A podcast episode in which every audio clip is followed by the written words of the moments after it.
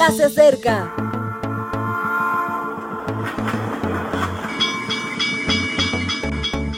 Partimos ya.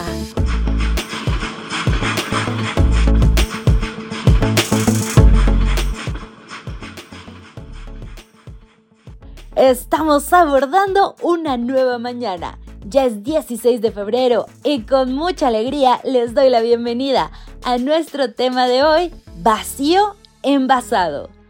Continuamos en esta serie Fe Consecuencias del libro Carácter, Ser como Jesús y disfrutar de la eternidad de Víctor Armenteros.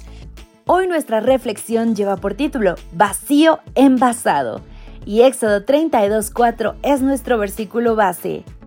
Él los recibió de sus manos, le dio forma con un buril e hizo de ello un becerro de fundición.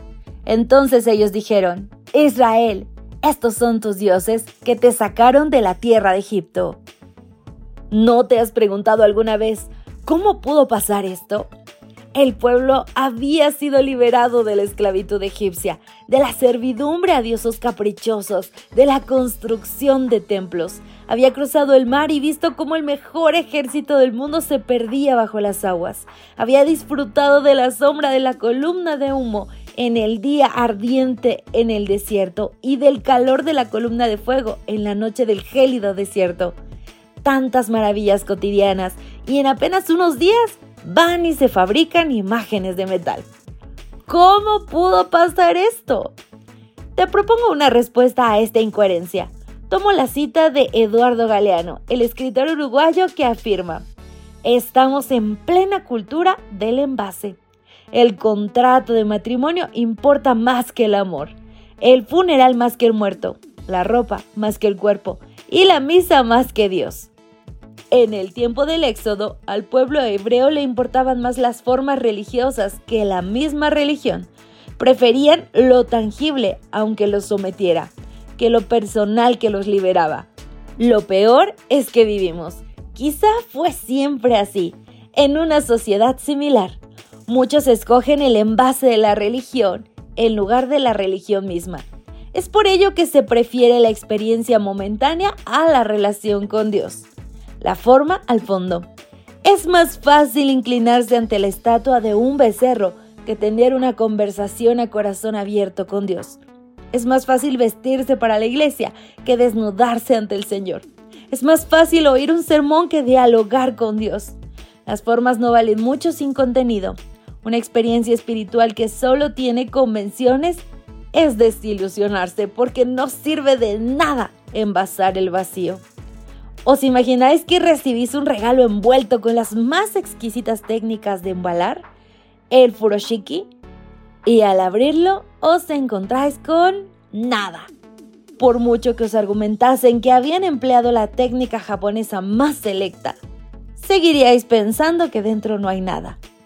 Quizá con sus más y sus menos, así se siente Dios cuando solo le presentamos el envase de nuestras vidas mientras nuestro corazón está en manos de otros ídolos, estrellas y celebridades.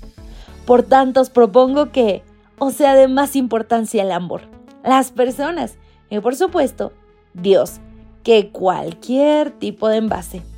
Un envase se puede reducir, el amor no. Un envase se puede reciclar, las personas no.